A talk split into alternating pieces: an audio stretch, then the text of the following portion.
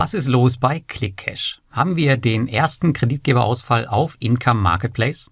Über das und vier weitere kurze Meldungen sprechen wir in den heutigen Peer-to-Peer-Kredite-News. Darunter weitere unschöne Nachrichten mit Zahlungsverzögerung bei Reinvest24, dafür aber auch schöne Zinserhöhungen im P2P-Umfeld, die Seed-Finanzierung von Lande und wir sprechen natürlich auch über den Start des Peerberry-Spin-Offs CrowdPeer.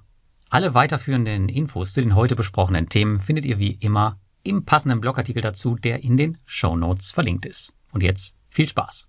Ja, es hatte sich in den letzten Wochen schon angekündigt, aber nun ist es offiziell. Inca Marketplace suspendiert mit ClickCash aus Brasilien den ersten Kreditgeber seit Bestehen der Plattform.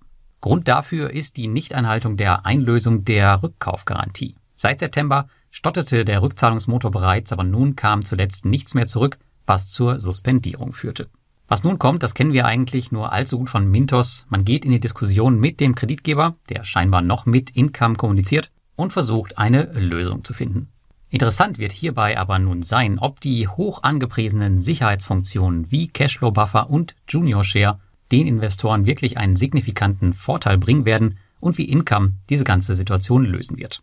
Liest man sich den Steckbrief des brasilianischen Kreditgebers durch, dann kommt es einem eigentlich so vor, als könnte überhaupt nichts passieren, da alles eigentlich überbesichert ist. Wollen wir schauen, ob sie das Versprechen einlösen können. Mit knapp 180.000 Euro ausstehendem Kapital ist ClickCash jedoch im großen Ganzen kaum relevant. Ich selbst bin mit circa 430 Euro dabei, was nicht viel ist, aber immerhin ein Großteil meiner bisher verdienten Zinsen bei Income Marketplace ausmacht. Denn so lange bin ich ja auch noch nicht dabei.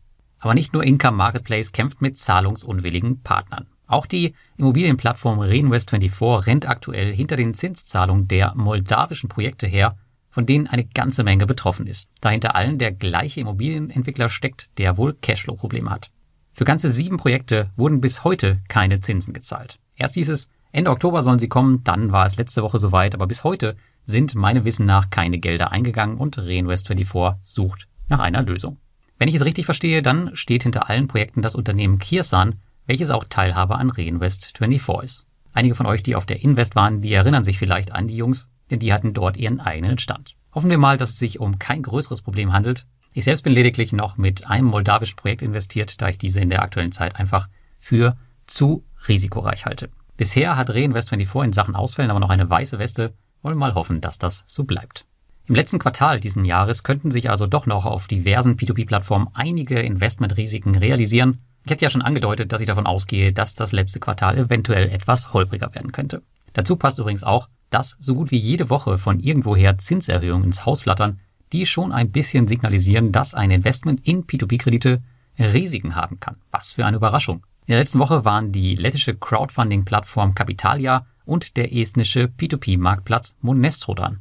Auf Capitalia stiegen für ein Projekt die Zinsen von 10 auf 12 Prozent und auf Monestro hob der isländische Kreditgeber seine Zinsen für kurzfristige Kredite von 9,7 Prozent auf 10,7 Prozent an. Abseits meines offiziellen Portfolios habe ich auf Monestro nun schon einige Investments mit meiner Crypto.com-Karte gemacht, mit der man dort einzahlen kann. Hier war es mir möglich, via Cashback meine Rendite nochmals um 3% zu erhöhen. So werden in meinem Fall aus den 10,7% 13,7%. Und das bei wirklich sehr kurzen Laufzeiten ist auf jeden Fall mal eine Überlegung wert. Die Plattform ist durchaus spannend, da gibt es schon seit einiger Zeit auch eine umfangreiche Anleitung dazu auf meinem Blog, auch zu dem Teil, wie ihr hier Cashback bekommen könnt. Dazu einfach in meine P2P-Tutorial-Sektion gehen und nach Monestro suchen. Und die nächste News. Seit letzter Woche könnt ihr Shareholder auf der Landwirtschaftsplattform Lande werden. Diese haben ihre Finanzierungsrunde für den Geschäftsausbau auf Seedblink gestartet. Seid ihr einmal dort kostenfrei angemeldet, könnt ihr euch alle relevanten Dokumente anschauen, sollte ein Investment für euch in Frage kommen. Mit 2500 Euro seid ihr dabei und falls ihr Seedblink Club Member seid, dann schon ab 1000 Euro.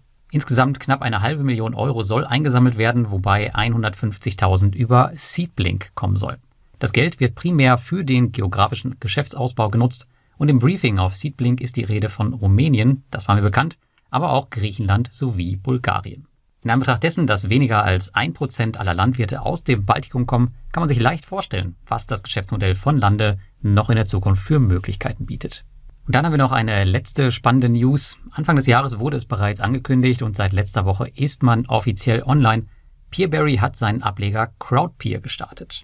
Einer der Gründe für Crowdpeer ist die Trennung zwischen Konsumdarlehen und Crowdfunding-Projekten. Während es auf Peerberry einen Mix aus allem gibt, werdet ihr den auf Crowdpeer nicht finden. Zudem bot die Trennung die Möglichkeit der Regulierung in Litauen. Anders als Peerberry ist Crowdpeer also von der litauischen Zentralbank reguliert, was die üblichen Vor- und Nachteile mit sich bringt. Aktuell ist noch kein Projekt auf Crowdpeer gelistet, das soll aber in Kürze passieren. Auf Crowdpeer werdet ihr Immobiliendarlehen, Geschäftskredite sowie Energieprojekte finden. Zudem habt ihr auf der Plattform auch alle Vorteile, die ihr von Peerberry kennt. Beispielsweise das Loyalty Program mit Bonuszinsen sowie den Willkommensbonus von 0,5% auf die ersten 90 Tage. Ich bin gespannt, was sich dort in den nächsten Wochen tun wird und habe mich mal vorsichtshalber schon mal angemeldet.